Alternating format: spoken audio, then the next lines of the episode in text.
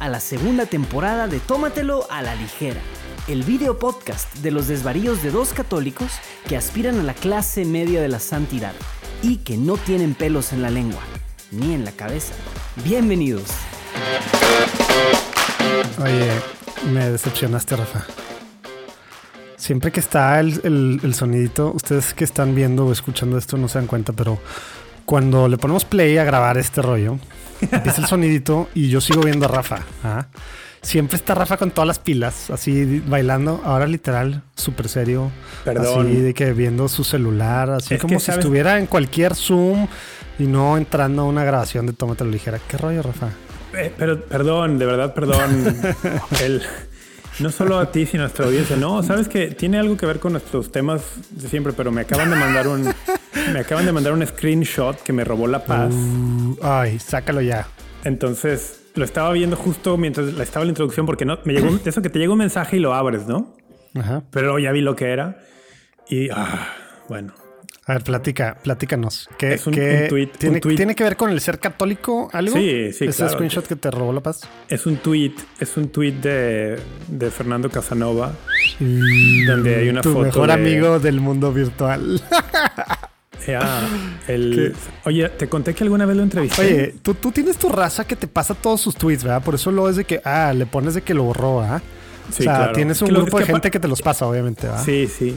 Y es que los borra, Ya o sea, saben. lo- Por los eso, pero ya saben que tú eres el que trae esta cruzada para, para recuperar los tweets Pues perdidos es la de borrados por la... por no, pues yo no, pero la gente me los manda o amigos me los mandan, pero es una forma de mantenerlo como, como se dice en inglés, hold him, On- held him accountable. Account, ajá. Es como decir, oye, dices esto y luego lo borras. Pero, oye, te conté que alguna vez lo entrevisté.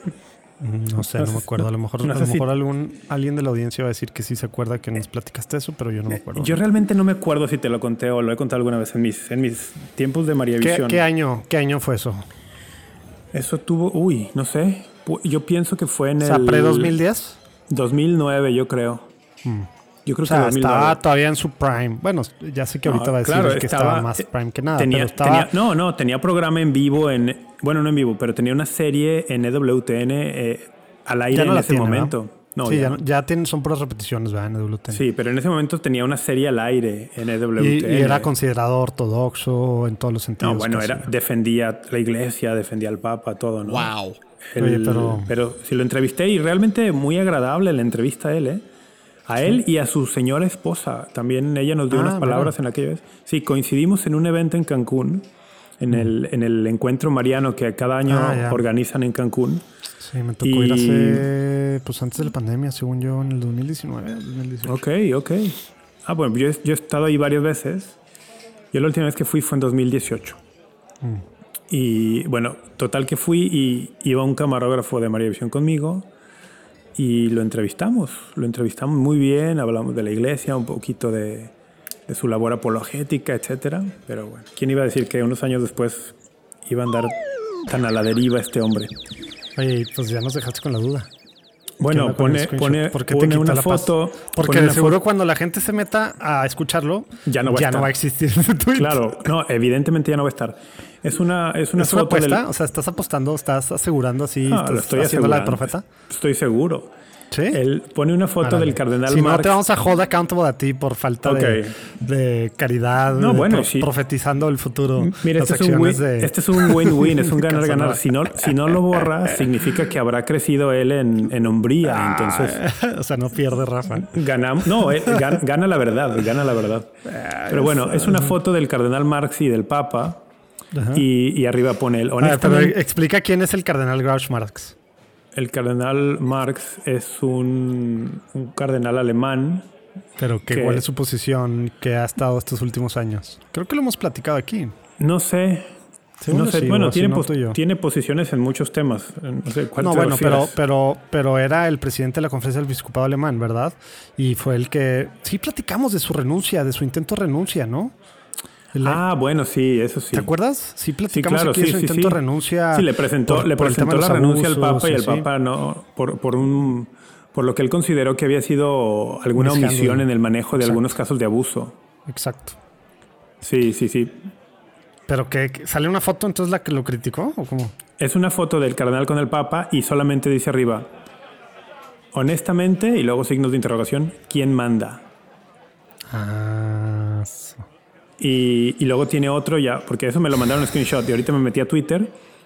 Este está peor, o sea, fíjate, este dice, Cardenal Marx de Alemania, goza ahora mientras vives y eres defendido y soportado por el poder temporal y tu amigo el Papa.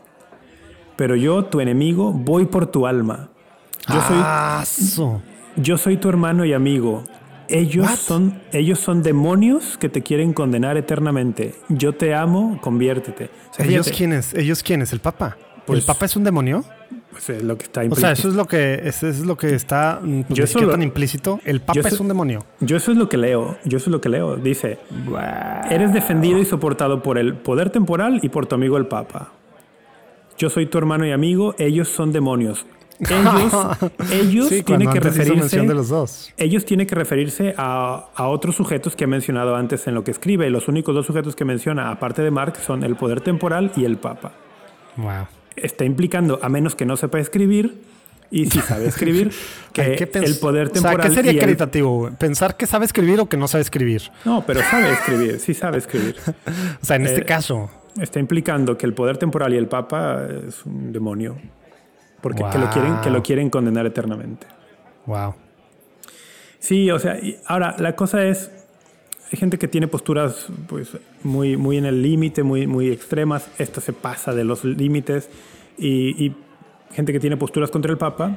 Pero la mayoría de las personas que yo conozco que tienen posturas contra el Papa tienen por lo menos la valentía de ser frontales y de, y de sostenerse. E- Este hombre pone los tweets, los deja ahí un rato cuando siente que le está faltando como movimiento a su cuenta, yo creo. Bueno, ese es, ese es tu, tu punto de vista. Bueno, esa es, esa es mi interpretación caritativa. Mi lectura caritativa, que lo hace por, que lo hace por clics. Pero ojalá lo hiciera por clics, ¿verdad? Y no lo hiciera por, por, por minar la, Ay, la fe de porque sí, Pedro. lo que voy por tu alma, yo lo pensé al revés de como él lo dijo, ¿verdad? No, no, no. Él lo dice en el, en el sentido de que yo quiero que te salves. No, lo, por cual es una, lo cual es una buena intención. Pero, de- pero como implicando que el Papa no quiere la salvación del cardenal Marx.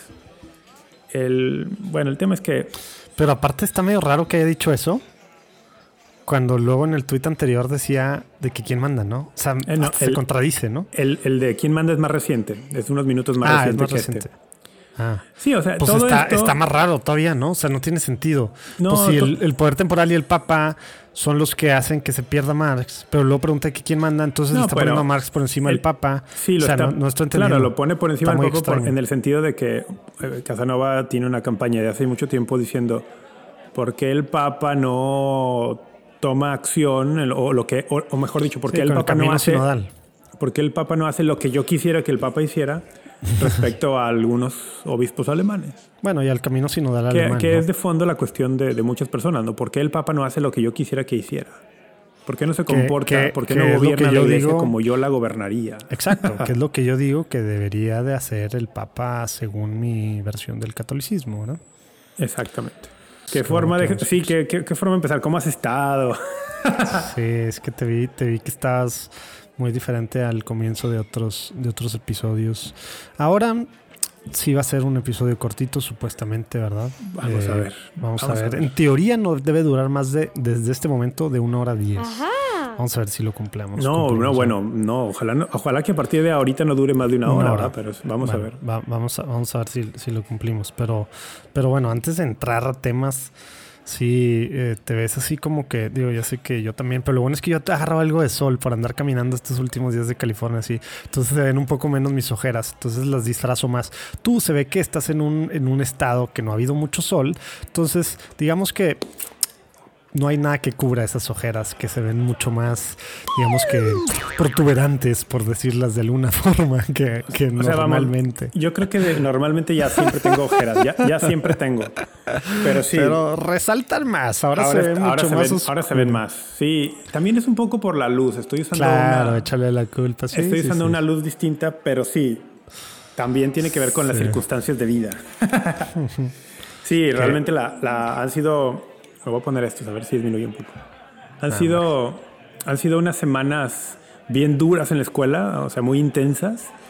Y precisamente hoy, o sea, esta semana tuve una presentación hace unos minutos en una clase muy difícil, donde tú tomas el tema de la clase y tú expones el tema. ¿Te fue bien? Y- ah, creo que sí. No, no tan bien como me hubiera gustado, pero o sea, ¿te faltó pero- preparación o el delivery no estuvo del como querías? Mm, no, me faltó preparación, pero no, Mm. no lo hubiera podido lograr aunque hubiera tenido más tiempo. O sea, tenía poco tiempo para prepararme.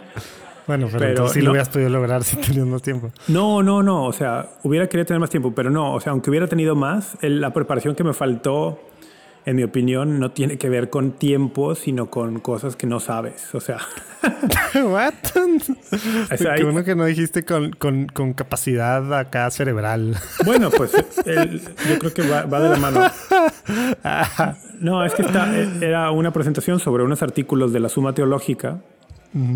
Y Al principio, media, a la mitad o al final. No, de la cuestión 48, artículos 5 y 6, por si alguien lo quiere buscar. A ver, no, explícanos, porque son un chorro de tomos de, de, de, de qué. No, qué de la primera parte, de la primera, Primera parte, del parte. artículo 48, artículos 5 y 6. En el artículo 48, Santo Tomás aborda la, la cuestión del mal. De, o sea, a partir del 48 y en adelante va a hablar de la distinción de las cosas creadas, cómo se distinguen. Por ejemplo, más adelante hablará de la distinción entre seres espirituales, seres materiales, etcétera. Eh, pero antes de hablar de esa distinción, dice, la primera distinción que tenemos que hacer es la distinción entre el bien y el mal. Y, y aborda este tema, ¿no? De, de- de dónde viene el mal, cuál es su origen, si tiene su origen en Dios o no. Pero ahí concretamente dentro de la cuestión 48 hay varios artículos, hay seis, yo puse sobre el quinto y el sexto, que tienen que ver en concreto con el mal moral, no solo con el, el mal privativo que puede existir incluso en la, en nat- en la naturaleza, sino específicamente con el mal moral, que es el mal propio de las bueno, el mal propio no, el mal que es que puede cometer o que puede afectar concretamente a las criaturas racionales cuando involucran O sea, su intelecto y su voluntad. Las criaturas racionales, siendo nada más nosotros, tema Y libre de y albedrío. los ángeles. El tema libre de albedrío es ahí tema esencial, ¿verdad? Sí, sí, y los ángeles también son criaturas racionales.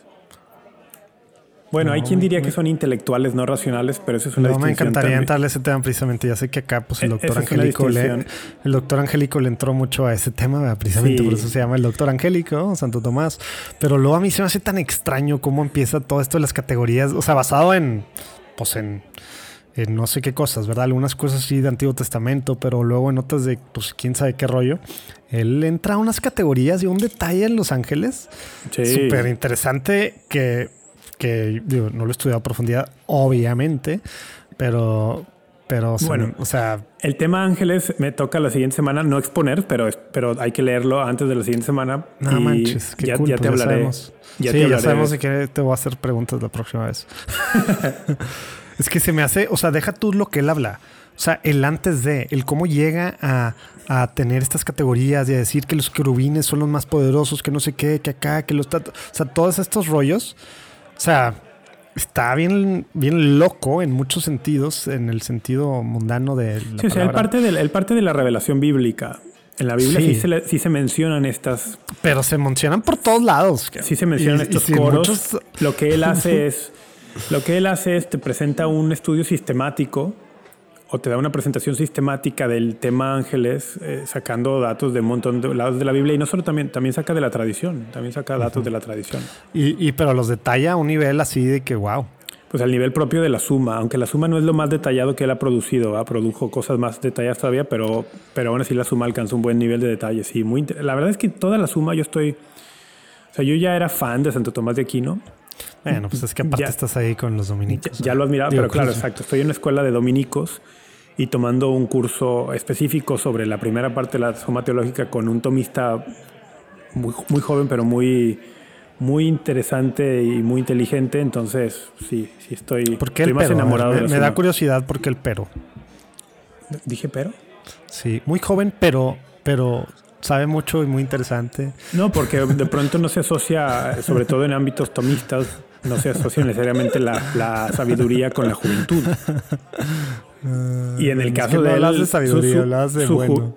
en, en, el caso de él, su juventud no es un impedimento para su inteligencia y su sabiduría, sobre todo. Es un, es un tipo. Ya, contaste que cuando decías bueno, entonces estás hablando, hablando de su sabiduría o hasta inteligencia, entonces.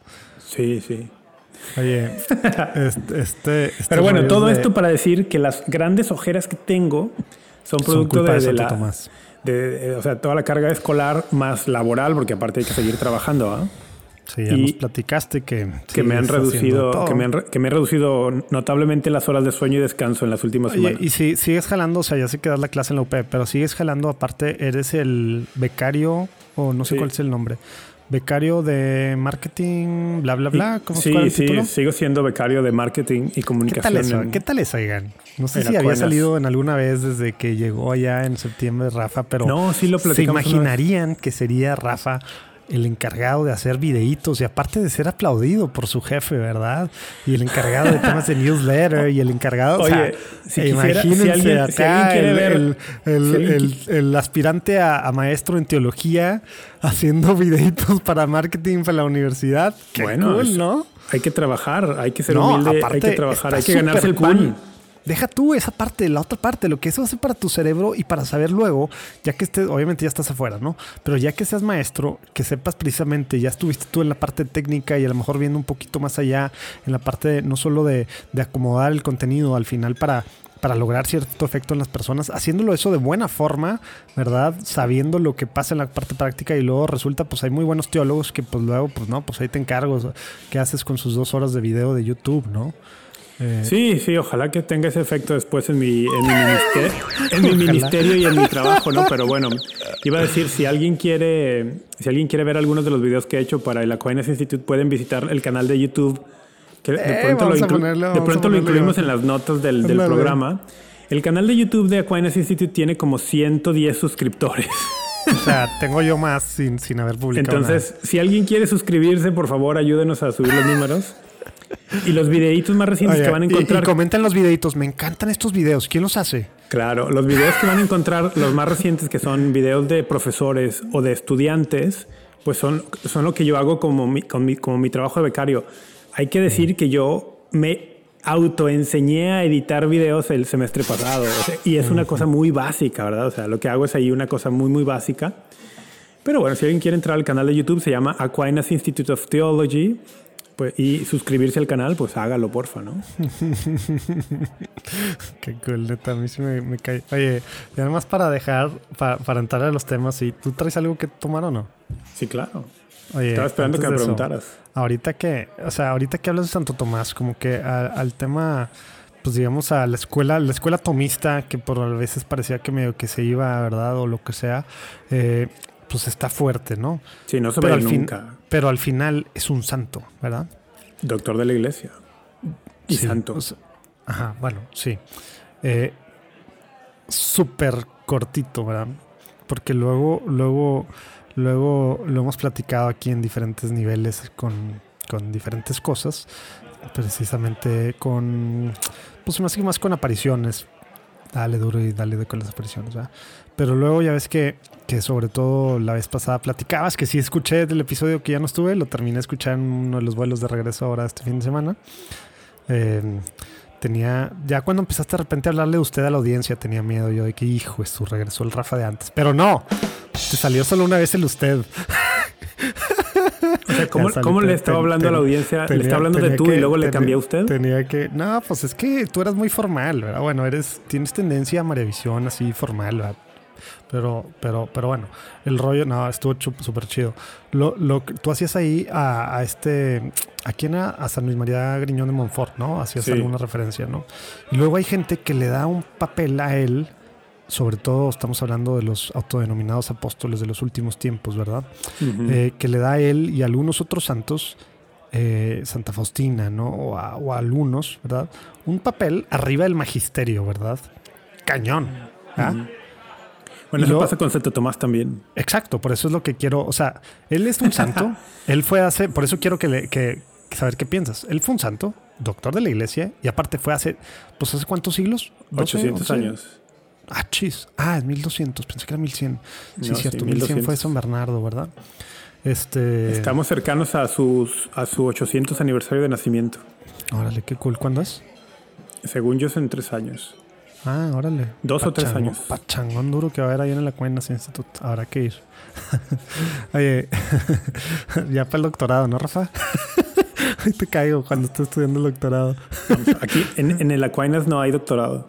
Ah, ¿no? Bueno, pues te vas al, al que tiene en California. Oye, eh, la parte de, de todo esto, 800 años casi, ¿verdad? Santo, doctor de la iglesia ha influenciado demasiado muchas cosas. Ha influenciado definitivamente el magisterio, ¿no?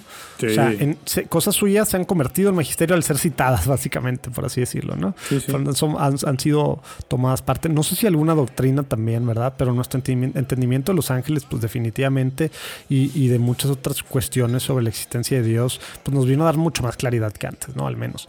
Pero, pero aún Santo Tomás ¿Cómo va un personaje así respecto al magisterio del Papa Francisco? Bueno, del, del, Papa que sea. O sea, al no, final no, pues es que lo quiero, lo quiero así súper claro. No le saques.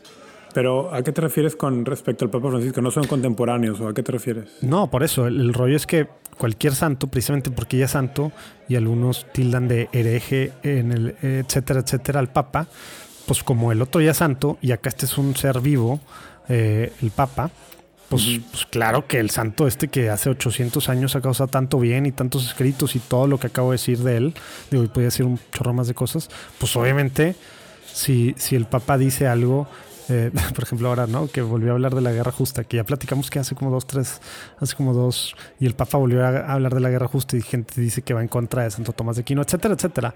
Ah, Pero, ¿cómo va el nivel de magisterio actual de un Papa vivo, considerado por por algunos, eh, pues ya sabes, en el mejor de los casos el peor papa y en el peor un hereje cismático, etcétera, tú sabes, ¿va? Sí, bueno, en el, cuando tenemos un papa, el, el magisterio de la iglesia es un, es un magisterio vivo y el, el garante de...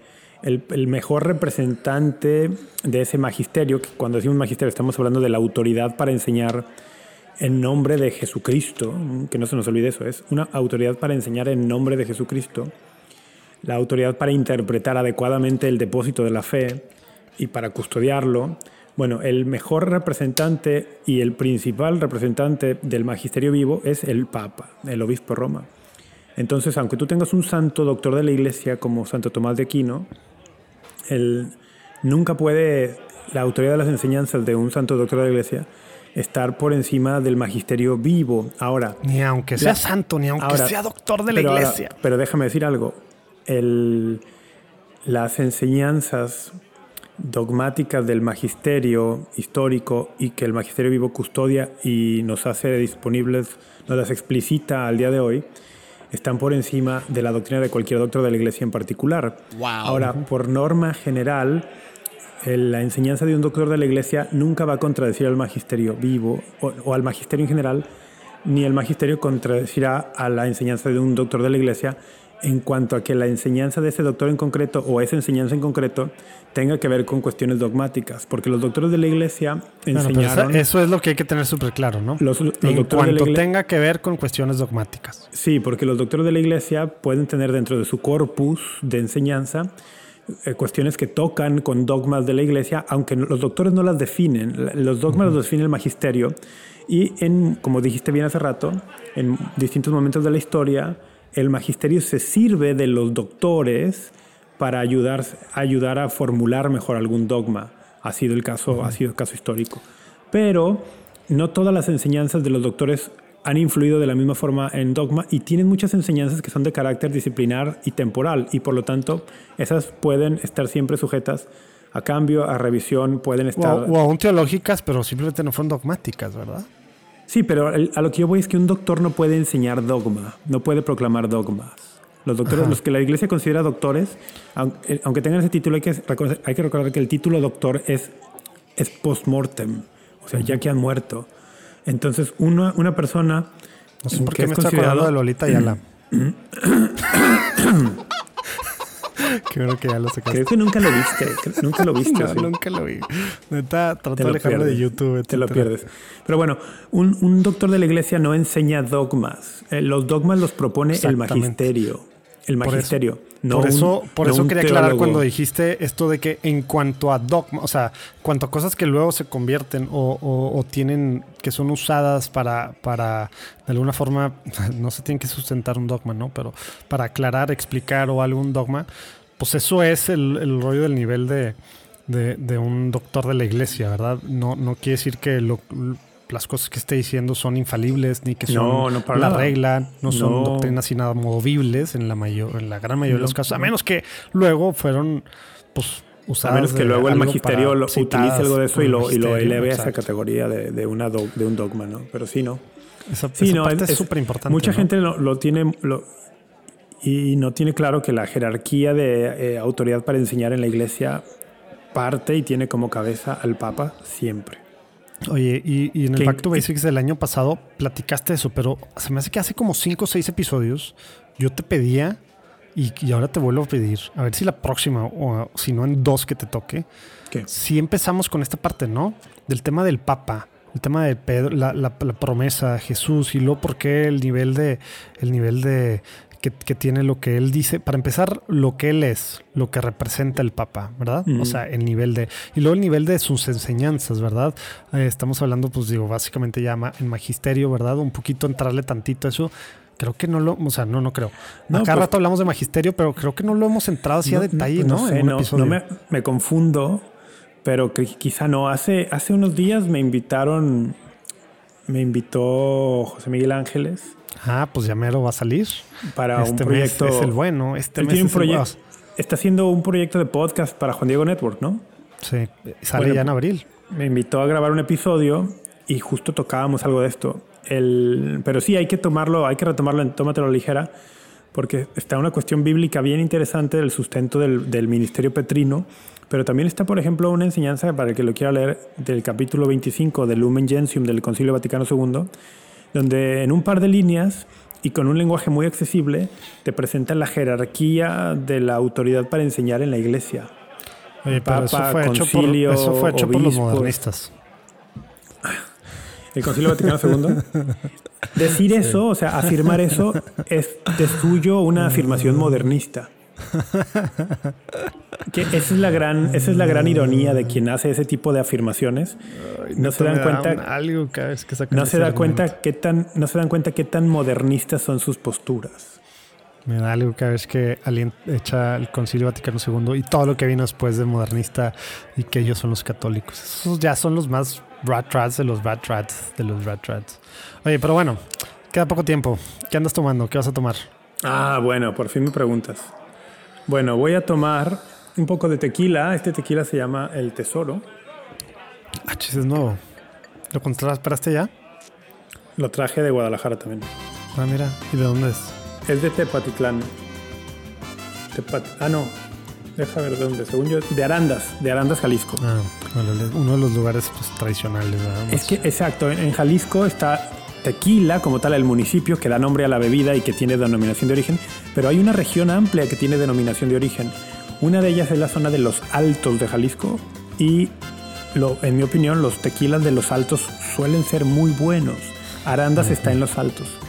Entonces voy a tomar un poco de tequila El Tesoro. Ah, perdón, El Tesoro de Don Felipe, falta. Es- Y- es- se ve como reposado, pero se ve muy calmadito el amarillo, ¿no?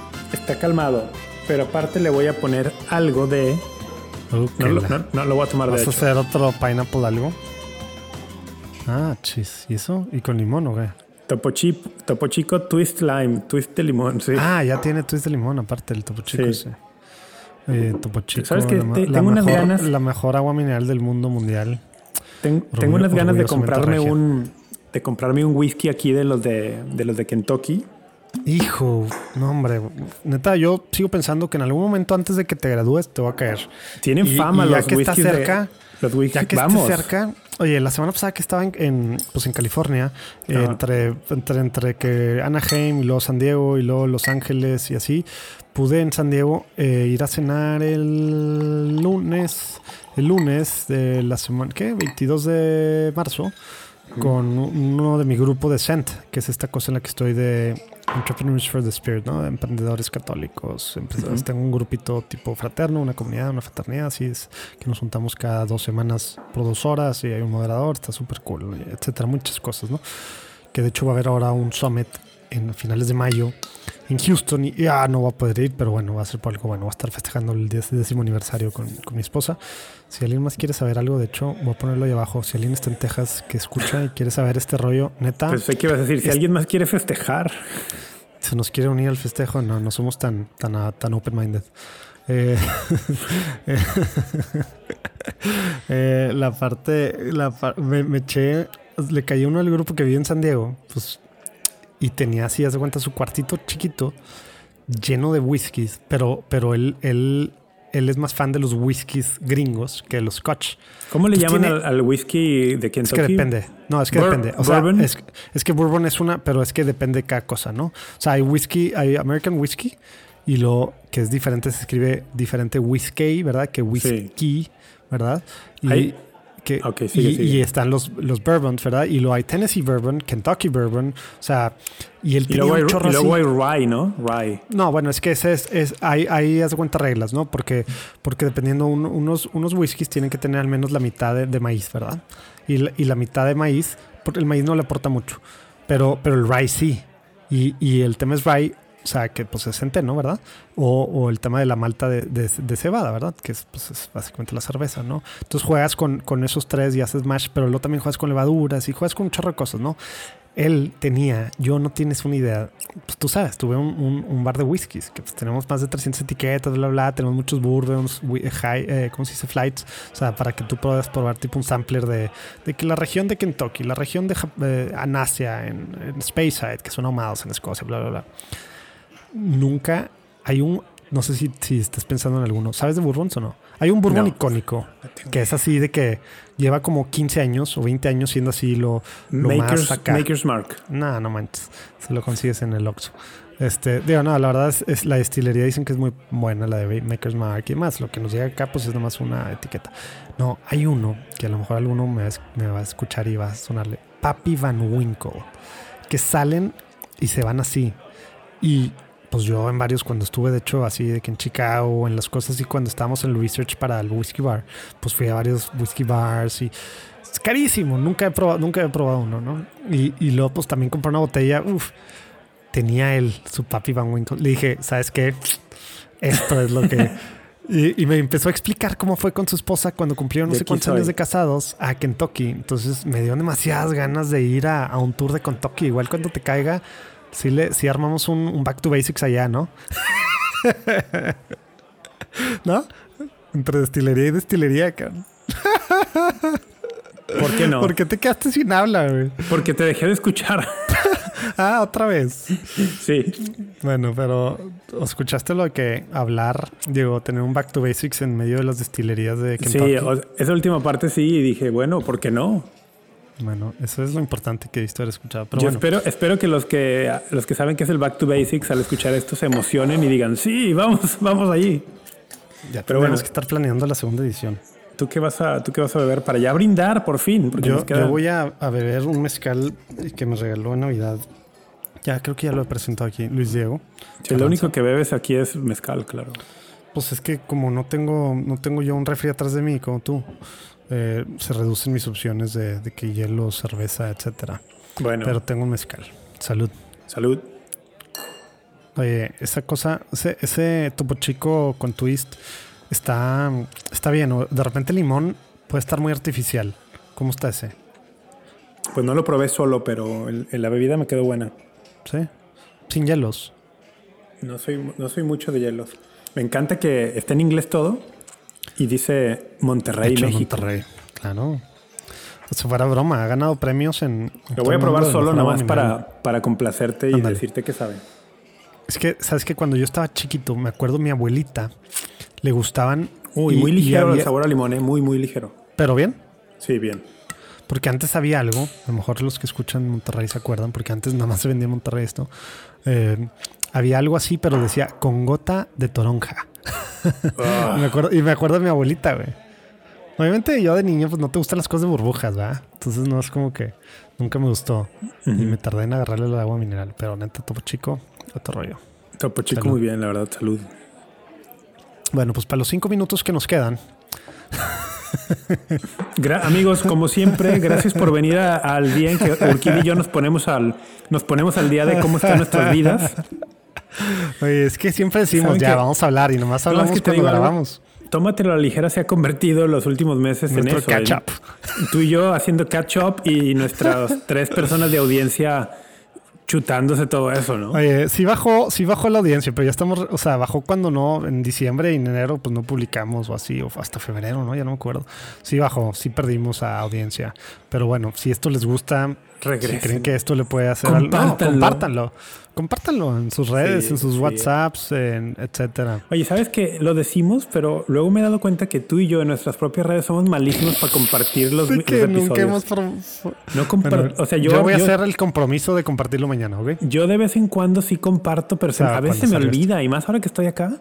Pero tendríamos que empezar tú y yo compartiendo en nuestras redes cuando hay episodio nuevo, claro. Sabes que yo empecé algo que como que acá pensando en, en la estrategia ya de marketing de Juan Diego Network, que al final necesitamos recursos, eh, obviamente para subsistir y para que poder hacer muchas de las cosas que hacemos, eh, de- decidimos algo que bueno, no es ningún secreto a lo mejor, pero no es como que lo había dicho públicamente, que, la, que las redes en, in- de- en inglés de Juan Diego Network serían la de LinkedIn y la de Twitter. ¿Por qué? Pues porque al final son de quienes pueden contratarnos para hacer cosas en Estados Unidos, ¿no? Y les hablamos en inglés. Y luego, como todavía no, ah, bueno, ya estamos teniendo a alguien que va a empezar a entrar, eh, yo lo, lo que hacemos en Twitter es básicamente retuitearme. Entonces, pues yo ni para qué escribo en español, entonces yo escribo en inglés. ¿Verdad? Y luego la, la se retuitea allá. Entonces, como que no estoy escribiendo más en inglés en Twitter, aunque escribo una vez cada tres semanas igual, ¿no? Bueno, pues. Pero de repente me agarran, me agarran cosas. Ahora que, que lanzamos el 327, este de Statue Orbis, sí. pues me eché un buen thread en inglés. Si estás escribiendo en inglés nada más o principalmente, te puedo decir "We- Welcome to my life. No, o sea, lo que voy es que luego está bien raro compartir cosas nada más en español, pero le voy a poner take it easy. O como drink it easy. Drink it easy. Pero bueno, a ver, ¿de qué vamos está- a hablar en los, en los 15 Está minutos bueno, que me quedan? gustó lo de drink it easy. Oye, pues yo tenía muchas ganas de hablar de muchas cosas, pero a ver, te voy a dar a escoger. Eh, Ten- tenemos unos, tenemos todavía unos buenos 35 minutos, ¿eh? ¿Quieres, ¿Quieres cerrar algo de- del tema de Rusia? Porque. Y la Rusia y la consagración. Bueno, ya sé que ya hablamos Hablamos antes de que del sucediera. antes. Sí, más, Quiero más co- que si todos los quisiera- efectos, ¿no? Si quisiera, pues yo, ¿efectos? ¿Cómo, cómo que efectos? Eh, bueno, mejor dicho, potenciales efectos. Y no, no me Ah, estoy yendo por donde piensas que me voy a ir. ¿A qué te refieres? A ver, dime. Bueno. Lo que yo quisiera sería comentar algo que me gustó mucho de la, de la consagración. Órale. El, de la oración propia del Papa. El, no, algo que criticó, algo que criticó TM. no sé porque no, no lo he visto ni lo he escuchado, pero no sé si te diste cuenta. El, ¿viste, de entrada, ¿viste la consagración o no? Sí, digo, no, no en vivo, pero post. Ok, bueno, yo la vi en vivo. Aquí en la escuela, en la escuela pusimos una tele y estábamos ahí todos viéndola. Y yo, todos, de hecho, todos así se me voltearon a ver porque en un momento dado el Papa hizo referencia a una línea que la Virgen le dijo a San Juan Diego. Entonces yo cuando lo dijo, cuando dijo eso, yo, ¡ah! Y no, obviamente nadie lo entendió, ¿va? O sea, nadie cachó la referencia. Creo que alguien sí.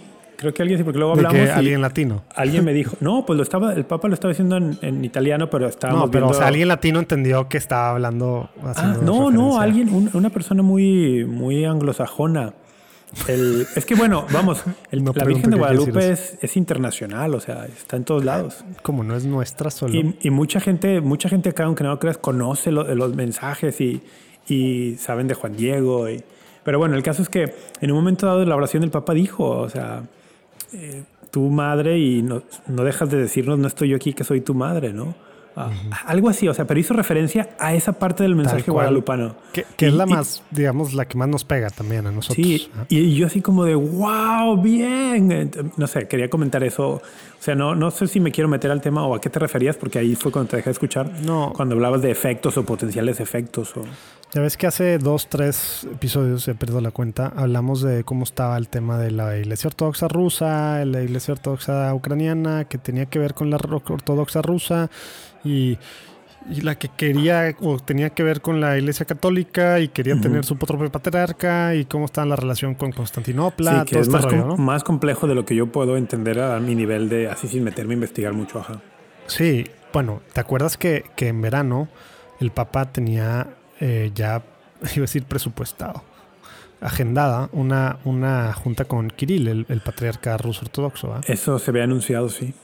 Bueno, pues lo que dicen, pues ya te acuerdas, lo platicamos un poco la vez pasada, ¿no? De, bueno, antepasada, ya no sé. El rollo, el tema de, por qué el Papa Juan Pablo, pues se supone, obviamente estamos eh, leyendo más allá, ¿verdad?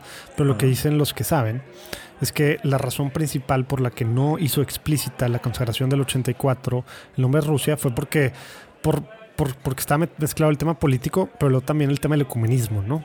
Porque al final la consagración, o sea, iba, o sea, pone, o sea, lo que pasó ahora, y por eso piensan que algunos que, que lo que va a hacer es que va a congelar, esta reunión ya no se va a hacer, va a congelar. tendría, que tendría un impacto ecuménico.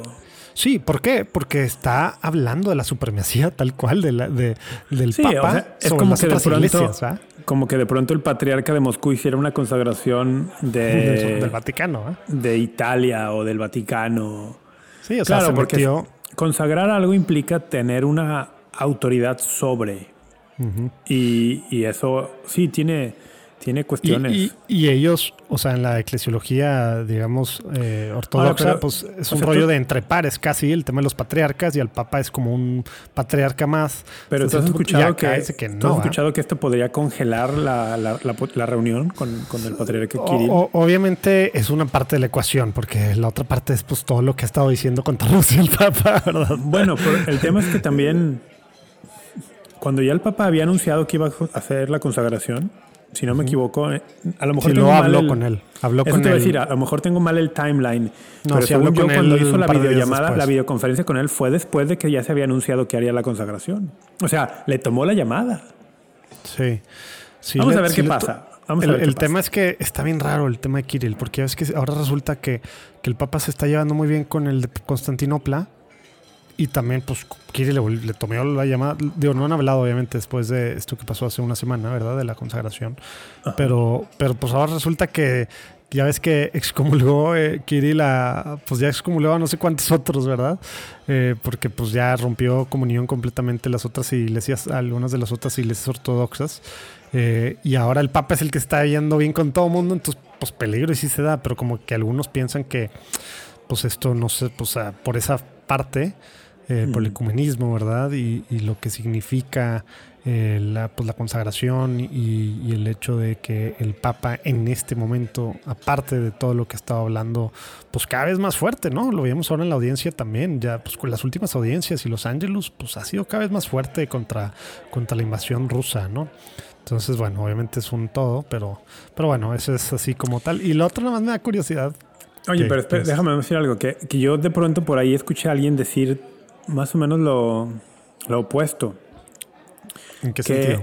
Que a, que a Putin y al patriarca Kirill les había gustado mucho la consagración que hizo el Papa, porque al consagrar no solo a Rusia, sino a Rusia y Ucrania en el mismo acto, implícitamente, implícitamente estaba diciendo estaba diciendo que son lo mismo, o sea que Rusia y Ucrania son, son lo mismo. Hubiera dicho entonces la, tierra rusa, ah, pero bueno. Oye, y, y nomás de la otra parte para, para entrarle a otro tema. ¿Oíste el, todo el desastre que hizo, bueno, Taylor Marshall y otros eh, de, de... Ya es que se circuló, creo que un par de días, un día antes de la consagración, pues, pues el, digamos, el formato que tenían que seguir todos los obispos y demás, tener las oraciones, la imitación, todo en una parte en que sale, que lo raro es que sale en español, pero como que en la traducción en inglés no sale. Se habla de María como tierra del cielo. Ah, ¿Sabes sí, de qué estoy hablando? Sí, sí, Ya es que hicieron rollo.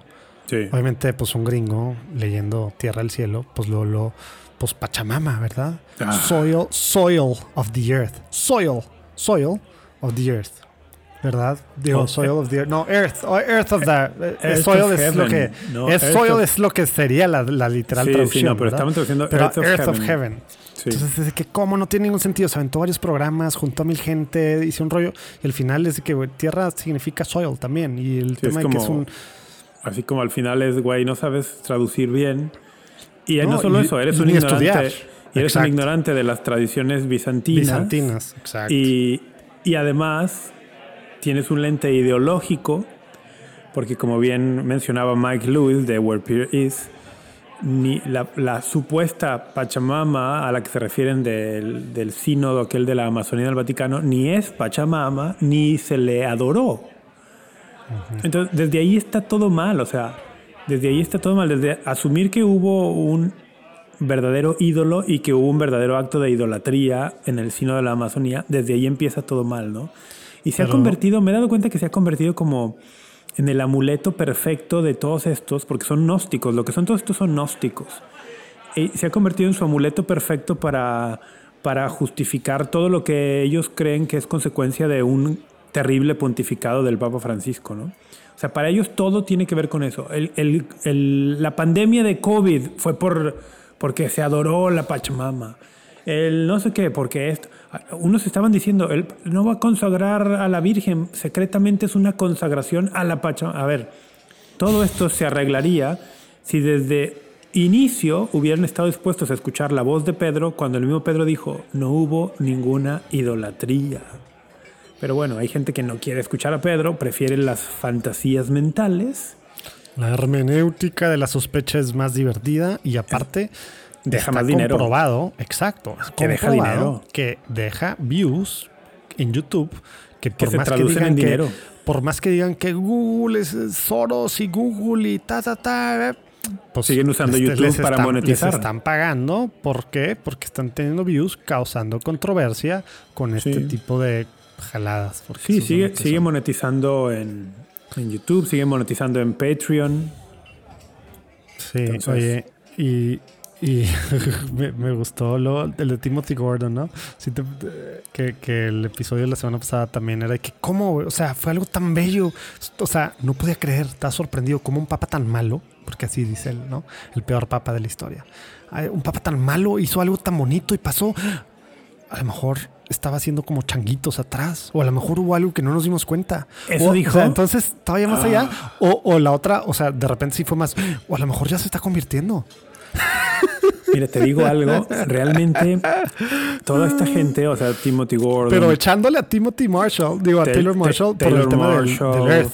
Del Earth. el tema en español, Luis Román, Rafael Díaz, Fernando Casanova, que por cierto, Dios los hace y ellos se juntan, van a estar los tres en un evento en, creo que en, no sé si en North ¿Qué Carolina o en Tennessee, Rafael Díaz, Luis Román y Fernando Casanova, que en español son la gente que en redes sociales en, en- Latinoamérica representan mejor en ¿No cuanto invitaban a... a Eduardo Verasti? En cuanto, no, porque yo a Verástegui no lo incluyo en el, en el ala antipapa, ¿eh?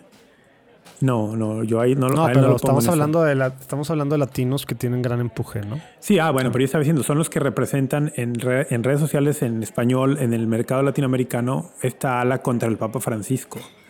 Eh, Sí. Los que mejor, los que más seguidores tendrían, ¿no? Sí, luego El- hay ahí los, los subyacentes en círculos ya más, más un poquito más alejados, Sí. que nomás son pro teorías o, o Sí, y que además tienen una way. audiencia mucho más pequeña. Sí. O sea, estamos hablando que Rafael Díaz, Luis Román y Casanova tienen una audiencia grandísima, grandísima. Yo no, no, o sea, nunca he visto nada de Rafael Díaz y Casanova, creo que tampoco más que los tweets que tú me dices. Luis Román, pues sí, yo lo entrevisté hace, pues, no sé, dos, tres años y... Sí, sí, tú le diste plataforma. Eh, oye, en ese momento teníamos, o sea, cuando él me, me- me enseñó así, me dijo lo que, lo que sus views y los downloads o listens, ya no creo que era. O sea, mucho más teníamos, ¿verdad? Pero pues obviamente, pues luego él empezó a tirar, a, a tirar y, y era como dos, tres Oye. días después de algo de Taylor Marshall, pues él, él, él Sí, era el que hacía ni, eso para ni español. siquiera ¿no? es original, casi todo es contenido copiado de Marshall. Y, Por pues, cierto, alguna vez le ¿te, te acuerdas que platicamos que lo invitábamos al podcast y le escribiste y no te contestó, verdad? No sé, déjame ver. Sí, sí le escribí. Déjame ver. Sí, o sea, pues si lo oye, ven, vamos a, Ah, mira, No. sí me contestó. Espérate. vamos a dialogar. Le escribí yo el 1709 del 2021. ¿Cómo estás, hermano? El 18. ¿Quién eres? Gracias. Y yo, José Manuel Durquí, ¿cómo andas? Le dice yo, ah, no sé por qué no me sale tu información. Pues porque ya habíamos chateado antes. Ah, porque antes ya lo había buscado y pues ya nada más me había dejado en visto. Porque.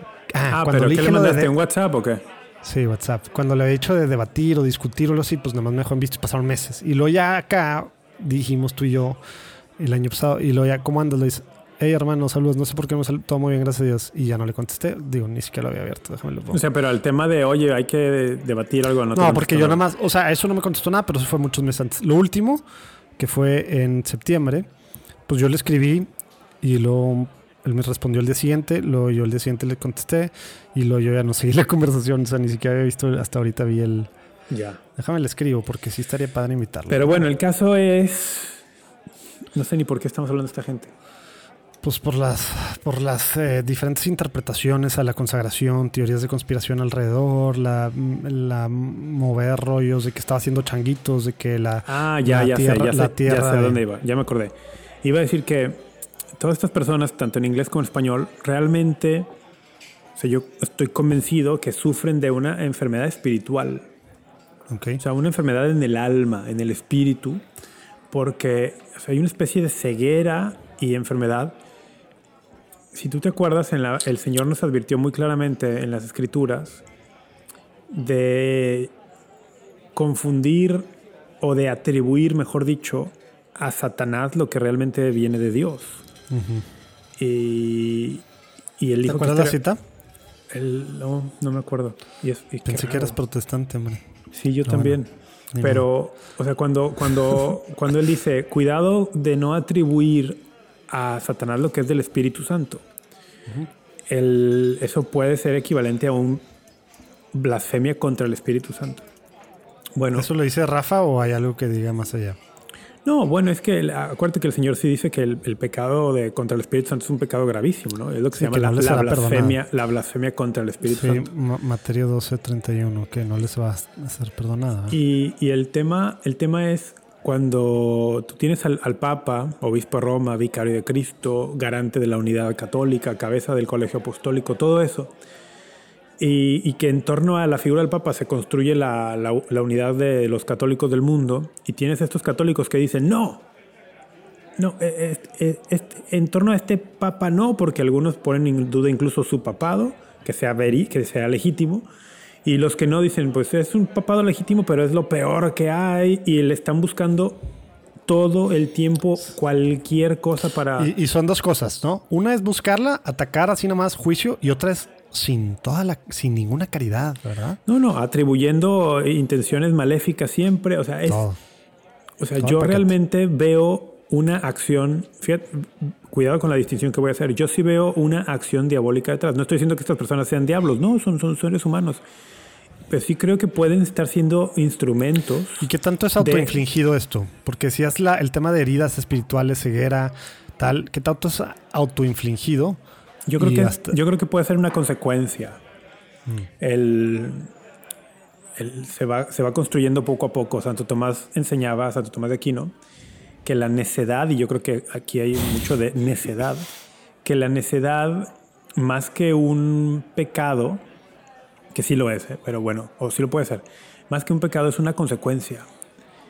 El, o sea, es, el- es la consecuencia de algo. ¿Y qué sería ese algo? Y Santo Tomás dice, no tenerle, no haberle tenido amor a la verdad. Dice, cuando tú no le tienes amor a la verdad, te vas haciendo necio. El, Nunca, o sea, nunca había oído esa, esa definición, o no sé cómo decirlo. esa Sí, es, es- es como una máxima. Es decir, la, la necedad más que un pecado es una consecuencia. La consecuencia de no haberle tenido amor a la verdad. Wow, está súper cool. Y tú empiezas en lo poco, ¿no? En lo pequeño.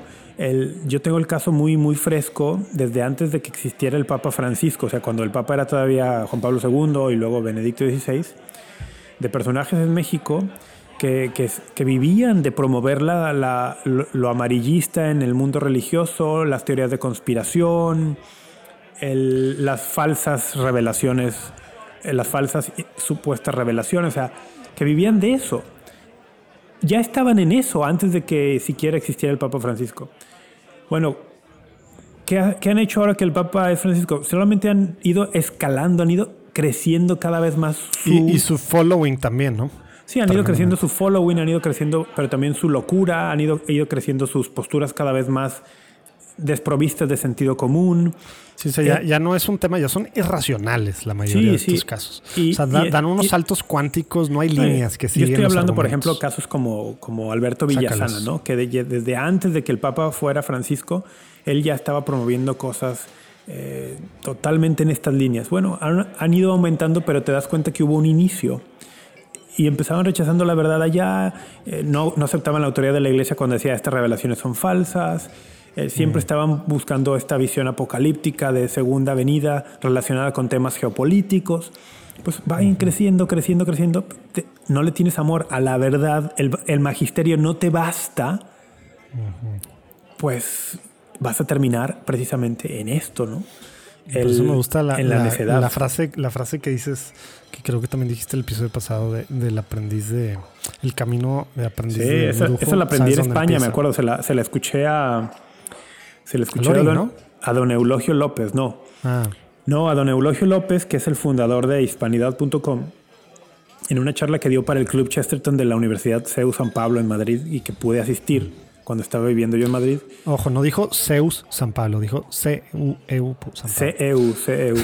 Centro de Estudios no, Universitarios. Que CEUS San Pablo. No, así le dicen, pero el Centro de Estudios Universitarios.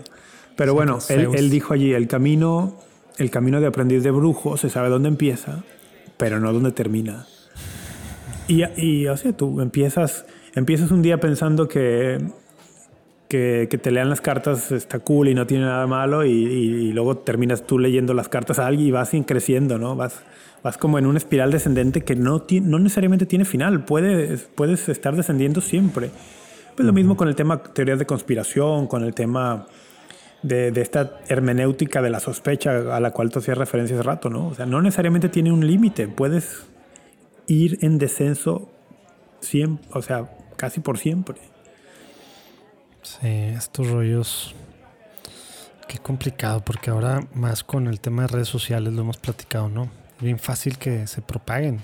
Y pues es cierto porque lo dijo el señor Villasana o el señor eh, Fernando Casanova o el tal, y pues ellos saben, y aparte su testimonio está bien padre, y han ayudado a mucha gente, y aparte están en un canal de televisión, y aparte, entonces, pues ya, el tema de, la parte, digamos, que debería de nuestro cerebro ahí tener las, las red flags, pues ya está completamente dormida, porque creemos completamente estas cosas al justificar con estos otros rollos, eh, con estas otras cosas que dije, el, el nivel que tienen ellos para decir la verdad.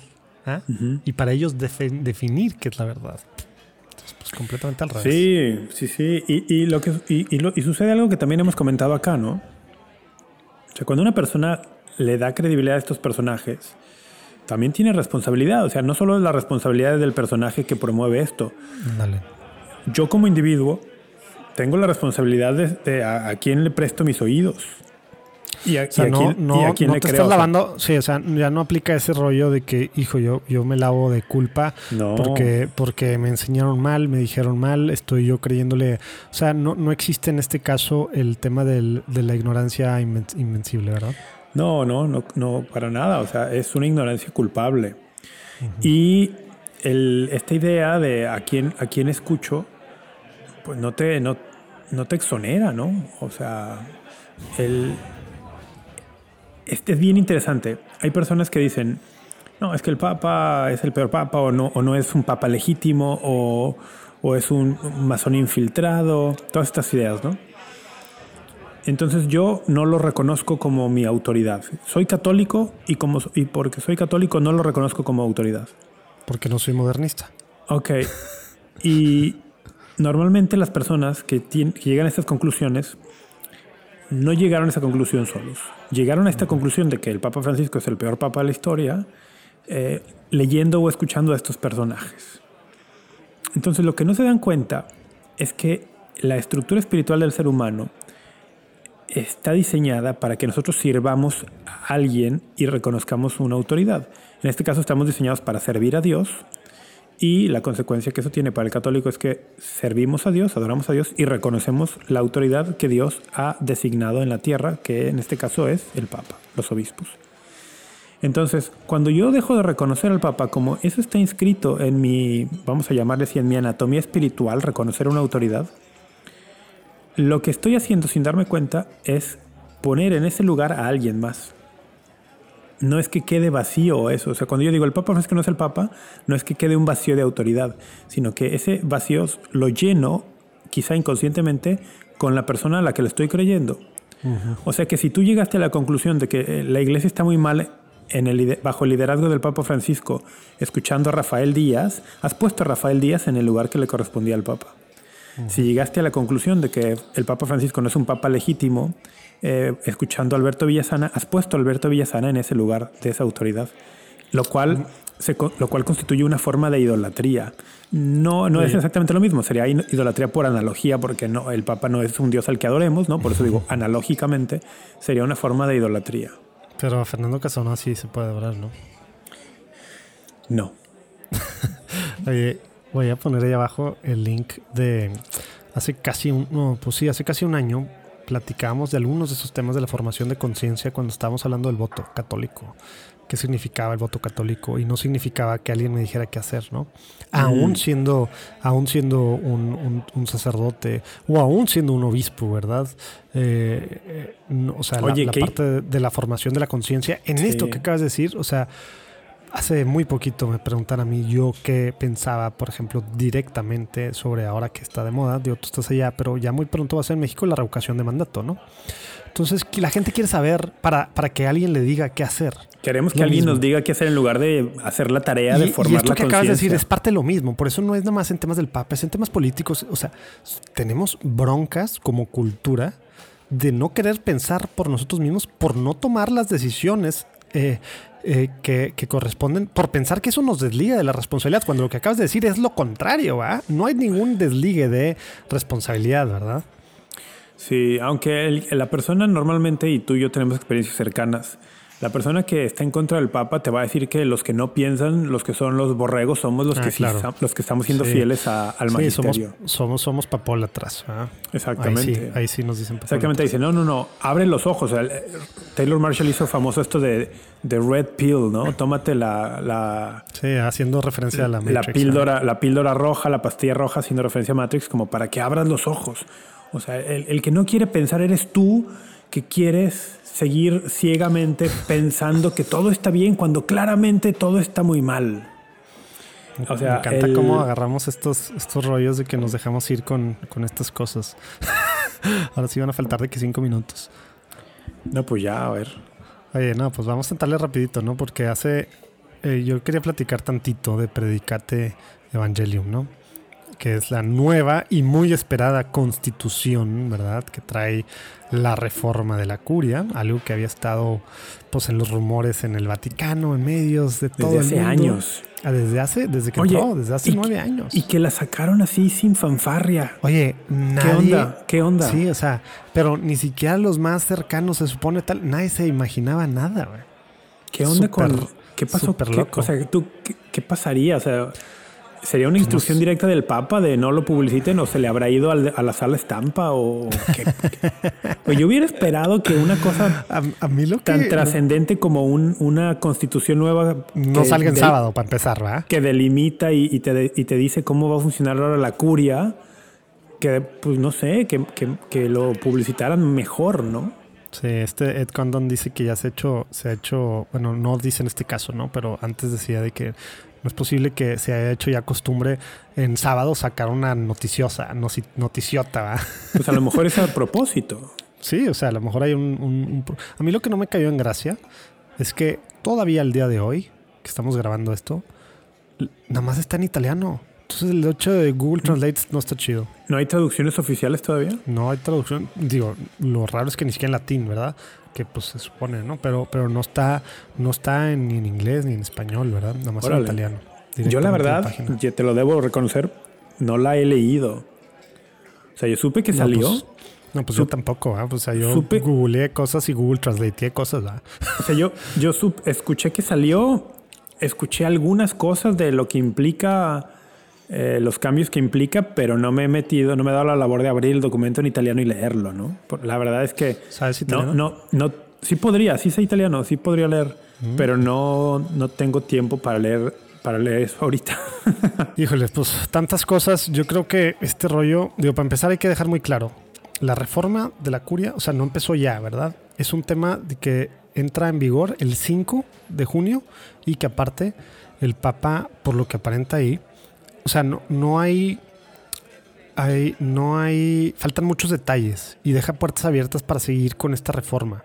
O sea, la constitución como que es la base y va a ser una cosa súper importante. Este el Papa que, que muchos le tiran por. Ya lo hemos platicado cuando, cuando ya no me acuerdo cuál, cuál de sus cuál de sus documentos, pero bueno, eh, ha legislado más que ningún papa, ¿no? o sea, literal ha legislado más que ningún papa y le echan de que él no, la ley y tal, y ha hecho más cosas por la ley, ¿verdad? En mil Ujú. sentidos. Pero, pero para empezar, eh, no, pues no hay nombres, no hay cosas. Yo quiero resaltar algo porque ya nos queda muy poquito tiempo. Hay, lo que se ha enfocado en los medios seculares es, es una cosa que, pues, si no lo has leído, seguro has visto en las notas, ¿no? Uno, eh, bueno, principalmente es el hecho de que los laicos ya pueden presidir cualquier dicasterio. ¿ah? Bueno, para empezar, ya no hay, el nombre, ¿no? ya todos son dicasterios, ya no hay secretarías, congregaciones, tal, tal, tal. Ya, ya básicamente, o sea, se juntan varios y ahorita quiero hablar de uno que para mí es lo Ya, más importante. ya no que se ha dado llaman congregaciones. No, son dicasterios. Eh, digo, al menos en italiano. No sé si la traducción de dicasterio ahora va a ser de- en, en italiano va a resultar que es congregación o algo. No, pero aparentemente no. No, Ya no, sí, ya, se, se ya se usaba, ya se usaba el, tem- el término Sí, dicasterio en español. Estoy, sí. estoy- jugando, lavándome las manos por si cualquier cosa. Oye, no, eh, est- esta parte es, es muy relevante, ¿verdad? Porque obviamente parece que queda el de los obispos, es el único eh, que ahorita es el canadiense Marculet, ¿verdad? Eh, El único que, estará presidido, o que, o que forzosamente tendrá que ser presidido No por un sé. obispo. Ya me quedé pensando si la Secretaría de Estado también. Pero bueno, el rollo es que aparentemente, según yo, nomás el de los obispos. El del, entonces eso es como que la gran cosa que se enfocaba. A mí hay algo, ya con el poco tiempo nomás me voy a enfocar en eso, que me ha llamado demasiado la atención. En Pastor Bono, que fue, pues, según yo, casi 30 años, que fue la, pues, es la, la que actualmente rige la organización interna, o sea, Que fue de Juan El- Pablo el- II, ¿no? Juan Pablo II, eh, en la que rige la estructura de la iglesia. Ah, que tampoco le hemos sentado ese tema de, de la iglesia así, tal cual, ¿no? Que igual con esto podemos luego aprovechar, ya que estén más claras cosas en verano, ¿no? Pero como que el papel principal del Papa es el, el de maestro, de enseñar. Acá, no sé si viste, se, fu- se fusiona, o bueno, pues sí, se fusiona. Ah, no sé si esa es la palabra técnica en derecho canónico, ¿verdad? Ya sé que no es una empresa y fusión se, se, se habla más en temas corporativos, ¿verdad? Bueno, para los abogados, colegas que me escuchan. Pero se, se, se fusiona la, la, la, ¿cómo se dice? La secreta- el, de la nueva evangelización, que se me fue el nombre, era la congregación, no me acuerdo, la de Fisiquela, se me fue el nombre. No sé qué para la nueva evangelización. Estaba más largo el nombre. Perdón. se fusiona en esa con propaganda fidei, ¿va? Y se crea el- un gran dicasterio de evangelización. ¿Y sabes quién es el jefe? Sí, ¿Quién? el Papa mismo. directamente el Papa. Entonces, el enfoque ya no es yo maestro, ¿verdad? Tema legal, yo enseñar. Estamos, él, lleva nueve años y no se ha cansado, aunque a lo mejor algunos de nosotros ya nos cansamos, pero él lo sigue repitiendo porque ve que no hacemos caso. Salgan, salgan, salgan, sean una iglesia en salida, salgan, salgan. Él no se ha cansado de repetirlo, sigue diciéndonoslo. Y ahí seguimos nosotros como tontos, ¿verdad? Porque a mí neta me da coraje cómo seguimos. Seguimos tal cual, esperando que regresen a la iglesia y más después de la pandemia, esperando que vengan y que, y que ellos solitos se acerquen a los sacramentos y que la gente solita venga tal. Peor, Él peor. está agarrando. A ver, ajá. No, peor, o sea, es peor que eso. Los que se creen los super católicos Bueno, le siguen, cerra- siguen cerrando cada vez más puertas para, lo- para otros. Bueno, tú, tú te fuiste. no ah, solo sí, no estamos tú lo saliendo. especificaste. Ajá. No solo Yo no estoy estamos hablando ahora del, saliendo. del, del grosso. sí, claro, de- pero el, del sí, el- grueso, el ¿no? tema es, no solamente no estamos saliendo, Sí, una porción sino que estamos cerrando. O sea, hay algunos Exacto. que están cerrando más todavía las puertas. Que- que Una sí. porción muy minúscula que pues nos gusta aquí hablar y porque al final tienen mucho pues son detractores del Papa y, y, y muchas cosas en, cosas en contra de la iglesia, aunque afirmen lo contrario, eh, pues son esta minoría, ¿verdad? Pero yo hablando aún del grueso, ¿verdad? De los buenos, de los buenos católicos que estamos ya, de los buenos padres, obispos, tal, estamos en la misma actitud de antes. Él, acá pone el ejemplo, yo lidero, ¿verdad? Yo soy el jefe, no me acuerdo el, el nombre, bueno, es que es en italiano la traducción, creo que decía como es prefecto, ¿verdad? Prefecto de este gran dicasterio por la evangelización. Y obviamente va a tener abajo a, a dos sub- como especie de subprefectos. No sé cuál va a ser la traducción en español, ¿no? Pero, pero para mí, eso, que no le han dado tanta importancia así, es, un- es una gran. Es un y signo. lo que, es un Mira, signote es un- es de, un- de es lo un- que tiene que ser la iglesia para adelante. Es un signo porque, o sea, al final de cuentas, el día a día de, las, de los dicasterios implica mucho trabajo. Y el día a día del dicasterio lo llevarán estos que estén debajo del Papa, ¿no? Pero es, un, es, un, es una cuestión simbólica muy fuerte. O sea, sí está diciendo... ¿Sabes en qué línea está esto? Está en línea de la Evangelii Nunciandi de San Pablo VI. Donde San Pablo VI decía, la iglesia existe para evangelizar. El Papa, que es el servidor de los siervos de Dios, el siervo de los siervos de Dios, está aquí para evangelizar. Y por eso me pongo al frente de este dicasterio para la evangelización. O sea, es un, es un gesto simbólico muy, muy poderoso. Oye, pero que no nada más va a ser simbólico, ¿verdad? O sea, el, conociendo al Papa, o sea, cuando se toman las cosas así, le entra con todo. No va a ser teoría, no va a ser un tema que obviamente el símbolo, todo lo que significa esto, todo lo que puede impactar a nivel teoría es muy grande. Pero lo que en la práctica esto debe de suponer y debe de llamarnos a nosotros, ¿verdad? Para hacer esto también y estar jalando con él hacia, hacia afuera, abriendo, abriendo las puertas de las iglesias, pero para no, no para, para dejar que la gente entre, para nosotros salir, ¿verdad? Te Para empezar, estamos, estamos encerrados, ¿me oyes? Te dejé de escuchar. Pero ya me escuchas o no? Ya, ya regresé. Jera, sorry. Decía, abrir las puertas de las iglesias, no nada más para que la gente. ¿No? No entiendo qué está pasando. Ya, de otra nuevo, vez. sorry, Jera. Abrir las puertas de las iglesias, no nada más para que gente entre. No, para empezar, para nosotros salir. Estamos bien cómodos adentro. Para nosotros salir, llevar, o sea, pues que la comisión, o sea, no manches, ese es el mandato, ir a todas las naciones, ¿verdad? No es, no es esperar a ver quién viene, ¿verdad? Ojalá que eso sí sea algo que nos llame, ¿no? Ya sé que ya tenemos que cerrar, ya tenemos que darle, pero dos cositas, nada más no, no voy a explicarlas. La nueva, el nuevo dicasterio de no sé cómo se va a llamar, algo de la caridad, que el, que el limosnero, no sé cómo se llama, el Sí, prefecto. li- se llama limosnero apostólico. Ándale, el limosnero apostólico va a ser como que el, el que está a cargo. Eso ya a nivel de dicasterio es otro rollo también. La caridad, que también ha sido un tema que los ahora de misericordia corporales y la labor de la iglesia de entrarle a los temas del mundo, porque al final no somos nada más alma, ¿verdad? Súper, súper importante. Y otra cosa, me, como que había muchos rumores los últimos años de que el papel súper grande que iba a tener la Secretaría del Estado, de Estado, ¿verdad? Y tal. Yo creo que lo he dicho varias veces. Respeto, Tato, no soy fan de Parolín. Eh, pues le quita al final ciertas atribuciones, ¿verdad? O sea, está metido en ciertas coordinaciones internas, pero le quita, o sea, yo creo que, eh, bueno, con los juicios y demás, luego van a ver ahí algunas cosas, porque ha estado involucrado en varios de los escándalos, la Secretaría, y la Secretaría de Economía también, era la que manejaba, ¿te acuerdas? El escándalo con, pues, de, pues, de Pel y de Bichu, Bechu y todos estos rollos, o sea, manejaba la lana de todos los rollos, ya también le, le recorta, entonces parte de las reformas financieras, las reformas de, de que no se controle todo al secreto, tal, que también quería hablar del juicio a Bechu, pero que precisamente hablando del secreto, el Vaticano levantó el secreto, que era lo que arguían, ¿verdad? Para no decir mil cosas.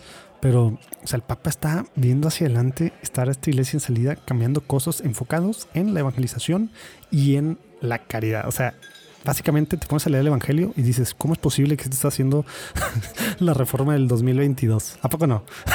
Sí, sí. Yo creo que es una buena lectura. Eso Pero- es, por eso sí creo que tendría que haber recibido mucho más. Mucha Es más. está raro, ¿no? No mucha está más entendido, ¿no? publicidad y, y luego tendría que haber bajado o tendría a lo mejor todavía es, pro- es temprano no Es- ha pasado poco tiempo pero tendría que bajar por, por medio de las conferencias episcopales las diócesis las parroquias Ya que la traduzcan, Como- a lo mejor ya le van a entender. como para sí a lo mejor va por ahí para involucrarnos más en en no solo lo que significa sino a lo que nos está invitando el Papa a cada uno de los católicos del Eso, mundo eso, nos, nos debemos de sentir interpelados con esto. Sí. O sea, las prioridades del Papa deberíamos hacerlas nuestras, porque O sea, son las prioridades de la iglesia. Claro, Estas- que, que esta es la Evangelii Gaudium hecha constitución para la reforma de la curia. Te platiqué de un podcast en inglés que me entrevistaron que, que al final me preguntaron y recomendé Anthony Gaudin, pero como que se me hace que no son muy fans del Papa y al final no pusieron el nombre en las recomendaciones. bueno. Dios los bendiga. Tenemos que correr en verano. Espero que después de junio 5 podamos entrarle a la constitución y también las cosas que van a aclararse, porque ahorita muchos de los, de los cardenales que dirigen algunas de estas secretarías congregaciones tienen más de 75 años eh, y pues va a haber muchos movimientos en quienes se van a quedar a cargo de estos. Va a estar muy interesante verano y el resto del año para que ya se vayan haciendo los reglamentos de cada dicasterio, etcétera, etcétera. Por lo pronto, a pedir mucho por el Papa, por la Iglesia y a echarle ganas desde nuestras trincheras para salir, salir. Dios te bendiga, Rafa. Dios te bendiga, Urquidi. Dios los bendiga, amigos. Esperemos que tengas menos ojeras la próxima vez.